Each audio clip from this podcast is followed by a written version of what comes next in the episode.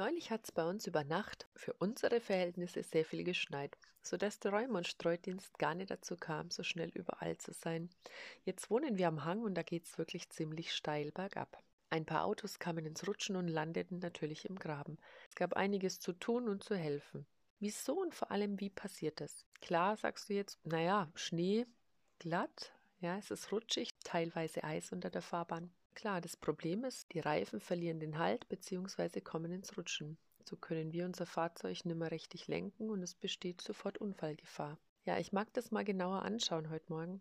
Was machen wir denn automatisch, wenn wir mit dem Auto ins Rutschen geraten? Wenn das Auto nach links oder auf die andere Straßenseite ausbricht oder nach rechts in den Graben abdriftet? Klar, und zwar in die entgegengesetzte Richtung, um es zu vermeiden, um den Graben zu vermeiden oder die andere Straßenseite zu vermeiden. Wir wollen da nix wie weg. Das Auto kommt ins Rutschen, wir bremsen und lenken schlagartig, zumindest die meisten von uns, in die entgegengesetzte Richtung. Was passiert aber dabei? Die Räder können so nicht greifen und bekommen keinen Halt auf der Fahrbahn. Und so schlittert man schön weiter in die gleiche Richtung, in der man eh schon rutscht. Im Fahrsicherheitstraining übt man sehr intensiv, was man in solchen Fällen macht, nämlich in die gleiche Richtung lenken, in die man rutscht. So besteht wenigstens bisschen Chance, wieder Oberhand über das Auto zu gewinnen und kommt eher unbeschadet aus der Schlitterei heraus. Also, bricht dein Auto beispielsweise nach rechts aus, lenk nach links. Und dieses Gegenlenken ist ohne Übung sehr schwer. Ich durfte das auch im Fahrsicherheitstraining üben.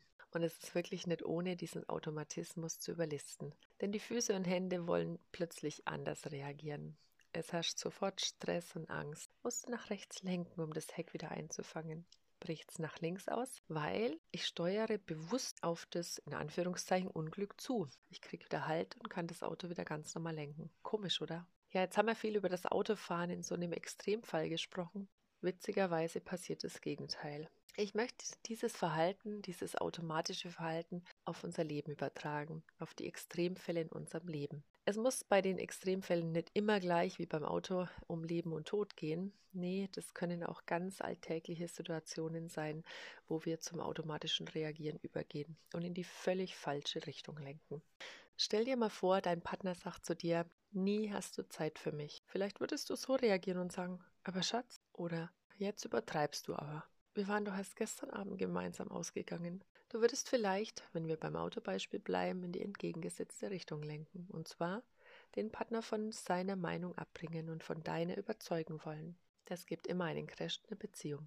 Was wäre, wenn du sagen würdest, oh, Schatz, ich verstehe, du würdest gern mehr Zeit mit mir verbringen, ja? Unsere gemeinsame Zeit ist dir wichtig. Dann lass uns hinsetzen und gemeinsam planen. Du könntest nun reagieren und sagen, Ach, oder eine andere Situation, dein Kind kommt zu dir und jammert, ich gehe nie wieder in die Schule, Schule ist doof. Was, morgen sieht die Welt schon wieder besser aus. So schlimm kann's doch gar nicht gewesen sein.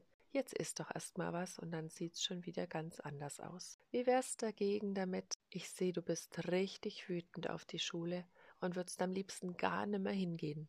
Magst mir berichten, was dich heute so wütend gemacht hat? Oft sind es Kleinigkeiten in unserem Reagieren auf andere, die alles verändern. Ja, die so manchen Crash verhindern könnten. Alles, was wir dafür tun müssten, wäre es zu üben. Zu üben, anders zu reagieren. Nicht dagegen lenken in die andere Richtung. Ja, bewusster und weniger im Automatismus. Es tut all unseren Beziehungen in allen Bereichen gut. Lass es uns doch üben. Uns auf die vermeintliche Gefahr hinbewegen und aufeinander zugehen. So wünsche ich dir einen freundlichen Tag der Achtsamkeit mit diesem Impuls. Deine Martina von Experience of Life.